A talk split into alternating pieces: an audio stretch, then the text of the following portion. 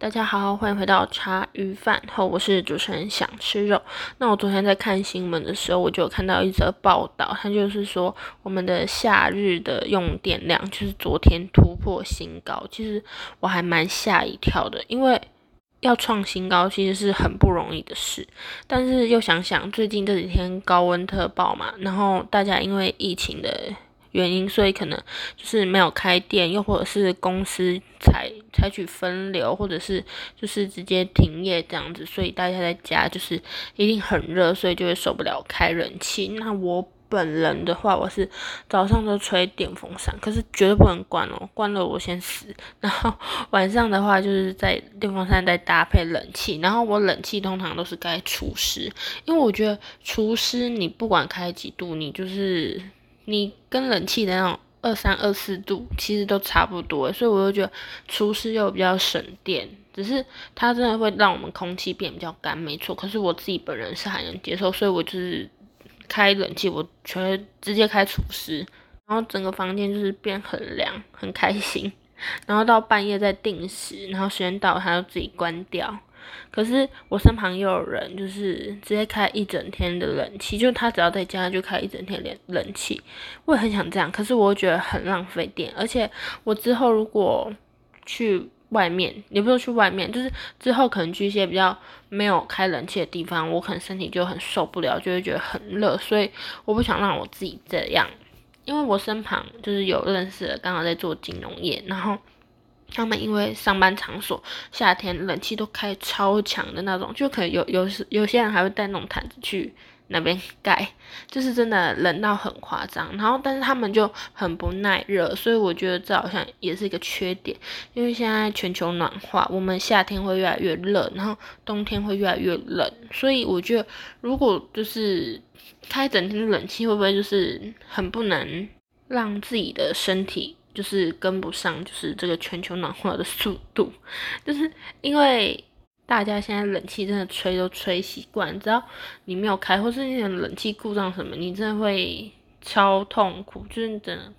跟死死掉差不多。这样讲好像很夸张，但是真的，我跟你讲，现在你只要冷气没有放，又或者是可能十二点到两点这时间是太阳最高的地方，然后就是曝晒面积是最大，然后有可能你真的是。可能邻居啊，他他也会开冷气，然后那个热气可能就会传到传到你家那边附近，然后你可能整个阳台都很很热很烧，所以我觉得这也是一个缺点。好，那接下来前面那只是小聊天一下，那接下来这边就是我要说，就是我最近迷上了，也不说迷上，就我最近找到一个兴趣，就是它是数字油画，但是呢。我正在开始我的第一幅，可是我第一幅就有点遇到困难，因为我是初学者，然后我好像选的太难了，就是它好像是一个铁桥，就是它是一个桥，然后很美，晚上夜景，我选那一种的。然后呢，我发现它大概二十个颜色吧，这就算了，重点是它的。就是数字跟数字超级小，有些超小，小到我的眼睛会脱窗的那种，然后很多很小的。但是我觉得完成之后应该是一个很漂亮的颜色。但我昨天就是我我画两天了，然后我这样说，这根本就是就是问我在画什么，在画地图还是什么，反正他们不懂。希望我这一一两个礼拜我可以把它画完成。但我现在很认真的画两天，它大概十分之一都不到吧，所以我有点担忧。但它是我就是闲闲没事做我的乐趣，就在那边涂一下涂一下。而且油画的好处是它不用像水彩一样，就是你要一直去沾水，它是你可能要换颜色，你再把它放到水里面，然后再把它涂掉，它很好掉色诶，就是碰到水的话。所以我觉得如果呃听众们家里有小朋友，你可以买那种。给他画，只是真的要挑简单的，不然其实你也可以买随便一幅画，然后你不要照上面的数字画，你可以就是让他自己即兴发挥在那个画布上，之后应该也蛮好看。我昨天其实画到有点俩工，然后我就想要想说，因为我的专长就是中途放弃，所以我很想要直接就是把我喜欢的颜色就这样画画画到那个画布，但我想说我应该要做一个有点毅力。的人，所以我就想说，好，那我这次就认真看看看这一两个礼拜可不可以完成。那希望完成之后是一个很漂亮，我要把它挂在我家，希望希望不会被靠背。